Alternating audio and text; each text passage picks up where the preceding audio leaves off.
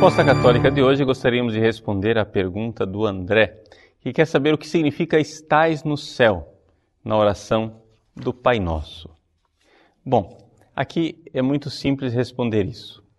Em primeiro lugar, nós temos que saber que trata-se aqui de uma expressão na mentalidade hebraica, judaica. Se você pegar lá no início da Bíblia, no livro do Gênesis, você vai encontrar a seguinte afirmação: que, no princípio, criou Deus o céu e a terra. O que quer dizer céu e terra lá no princípio, na criação? Veja, significa que Deus criou aquilo que é material e visível, terra, eretz, em hebraico, e aquilo que é invisível, Shamaim, os céus. E é por isso que nós temos também essa expressão no plural. Por quê? Porque a palavra céu em hebraico, ela é uma palavra que é um dual, uma espécie de plural diferente. Então, os céus, nunca é no singular. Então Deus criou a terra e os céus. Deus criou o mundo visível e o mundo invisível. Então, é aqui que nós poderíamos expressar esta realidade do primeiro versículo do livro do Gênesis com aquilo que nós temos no nosso credo niceno constantinopolitano. Creio em um só Deus, Pai Todo-Poderoso, Criador dos céus e da terra, de todas as coisas visíveis e invisíveis. Veja, o próprio credo já esclarece o que é isso. Céu, portanto, é a realidade invisível. Dizer Pai nosso que estais nos céus, se Jesus tivesse dito isso em hebraico, ele diria assim: Avinu Shebashamaim. Avinu, nosso Pai, Shebashamaim, que estás nos céus. É a mesma palavra que está lá no início do livro do Gênesis. O Pai nosso que está no mundo invisível. Ou seja, o Pai que vê no segredo.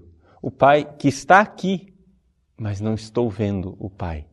O Pai me vê, mas eu não vejo o Pai. Dizer Pai nosso que estás nos céus é dizer que ele não está contido por essas coisas limitadas desse mundo, mas está numa realidade transcendente, superior a qualquer imaginação humana. Deus está nos céus, porque está acima da minha mente. É por isso que aqui nós temos uma metáfora que é bastante interessante. Deus está acima de mim. Céu fica acima de mim. Ou seja, está acima da minha parte mais alta, da minha cabeça. Está acima do meu entendimento.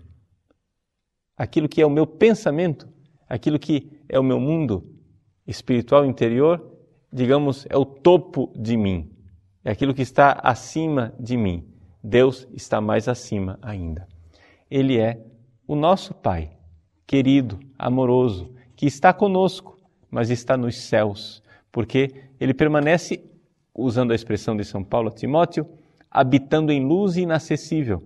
Dizer que Deus está no céu é dizer que, de alguma forma, eu não posso experimentá-lo neste mundo, mas que, com a ajuda dos dois paráclitos que vêm a esse mundo, Jesus e o Espírito Santo, um dia eu serei admitido à sua presença e então o que hoje eu vejo como num espelho, num enigma, diz a primeira carta de São Paulo aos Coríntios, então eu verei face a face.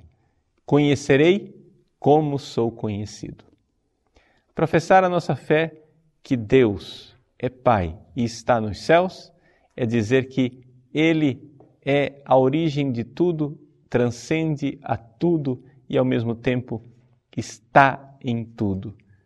Presença invisível, presença transcendente.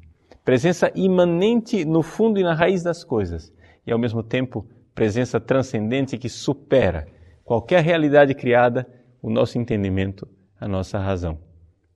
Pai nosso, que estais nos céus